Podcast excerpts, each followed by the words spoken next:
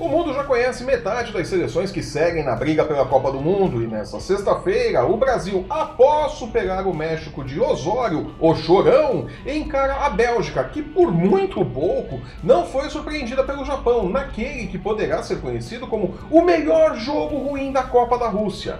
Antes, porém, uruguaios e franceses servem churrasco e vinho no duelo da hora do almoço.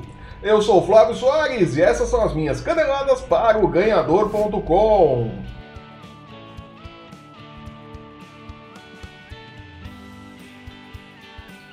Cavani desencantou na Copa do Mundo e com dois gols mandou de volta para Lisboa a seleção de Portugal, que basicamente era Cristiano Ronaldo e mais 22 gajos.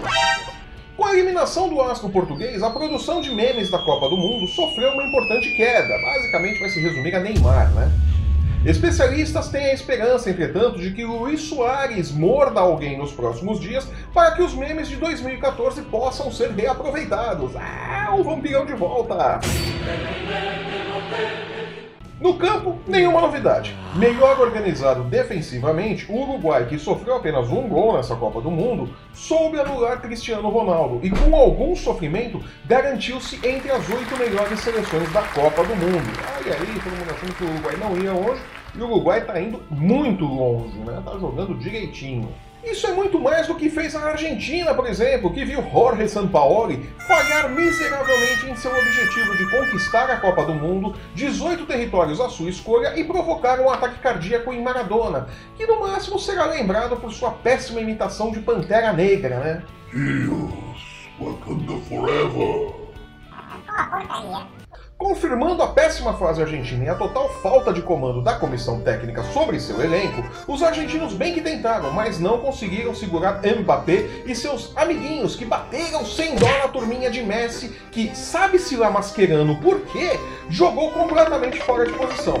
O que, convenhamos, não ajudou em nada a evitar os 4 a 3 que mandaram nossos irmãos de volta a Buenos Aires. Menos, evidentemente, Sampaoli e o goleiro Cabadeiro, que buscam asilo em algum país com um bom churrasco. Né? Se pisarem na Argentina, vão lascar. Franceses e uruguaios fazem o primeiro jogo das quartas de final nessa sexta-feira, e a solidez defensiva da equipe comandada por Oscar Tavares pode ser a grande diferença no confronto.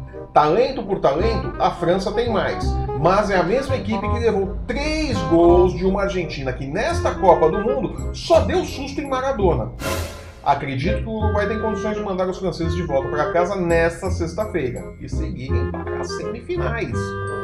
Depois de tomar um sufoco de 10 minutos, o Brasil equilibrou o jogo contra o México na última segunda-feira e fez finalmente uma boa partida, com Neymar querendo mais jogo e menos teatro, e o William finalmente mostrando que seu futebol desembarcou na Rússia após ficar preso na alfândega durante a fase de grupos. Ai, aí que legal, seleção quase completa. O jogo, como não poderia deixar de ser, teve suas polêmicas, especialmente o pisão que o lateral Layun deu em Neymar já no segundo tempo. Se o craque brasileiro não tivesse a mania de rolar no chão mais que o peão do baú da felicidade,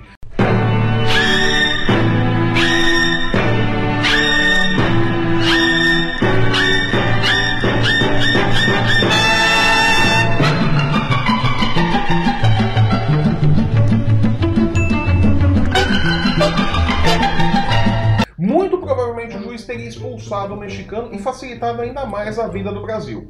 Mas como o menino Ney se torceu mais que minhoca no anzol após levar o pisão, ficou por isso mesmo. Um erro. Exagero ou não na atuação de Neymar, houve sim a agressão e o atleta mexicano deveria ter sido punido. No mínimo, um cartão amarelo faria bem ali pro jogo, né? Na coletiva, o técnico Juan Carlos Osório lembrou de seus tempos de técnico do São Paulo e, com uma metralhadora de asneiras, culpou a arbitragem pela derrota, reclamou de Neymar, assumindo que para ele o que Layun fez estava ok, o que é um absurdo, e completou seu FBAPA pessoal dizendo que, abre aspas, Futebol é esporte para homens. fecha aspas. Quero ver ele falar isso na cara da Marta e das demais meninas da seleção brasileira feminina de futebol, né? Mandou mal, professor. Mandou muito mal. Com a derrota, o México volta para casa e o goleiro Ochoa poderá retomar a gravação do especial natalino de How I Met Your Mother, onde Ted Mosby contará para os filhos sobre a vez em que ele defendeu a seleção mexicana em uma Copa do Mundo durante o governo Trump. Bom, acho que eu vou pra casa. Cheio de moral após golear por 2 a 0, o Brasil enfrentará a talentosa seleção belga que, diante do Japão, mostrou um novo talento, a sua impressionante capacidade de se complicar em jogos que poderiam ser mais fáceis.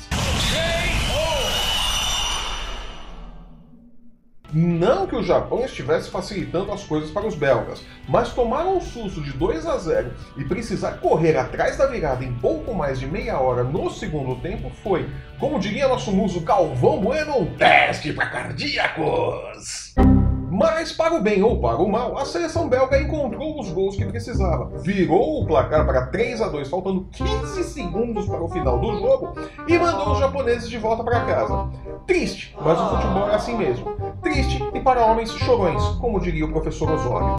Brasil e Bélgica fazem o outro jogo da primeira perna das quartas de final da Copa do Mundo nesta sexta-feira. E a galera esfrega as mãos com a perspectiva de um feriado surpresa no Brasil. E com o vislumbre de uma sexta-feira de folga para vocês, não para mim, porque eu estarei trabalhando, vou ficando por aqui. Eu sou Flávio Soares e essas são as minhas caneladas para o ganhador.com. Se você está vendo este programa pelo YouTube, assine nosso canal, deixe seu curtir e seu comentário. Aproveite para seguir o ganhador nas redes sensuais. No post que acompanha este vídeo você tem os links para encontrar o ganhador no Facebook, no Instagram e no Twitter. Eu ainda estou conversando com meus editores para convencê-los a fazer o perfil do ganhador no Tinder também. Breve novidades. Nope. Acesse o ganhador.com e não perca um lance do seu esporte favorito e da Copa do Mundo da Rússia que vai entrando em sua reta final. Nos vemos aqui na próxima quinta-feira. É, o programa chega mais cedo nessa semana, comentando os duelos restantes das quartas de final. E se Neymar, o menino Ney, tomou aulas de interpretação e aprendeu a rolar no chão de forma convincente. Até lá!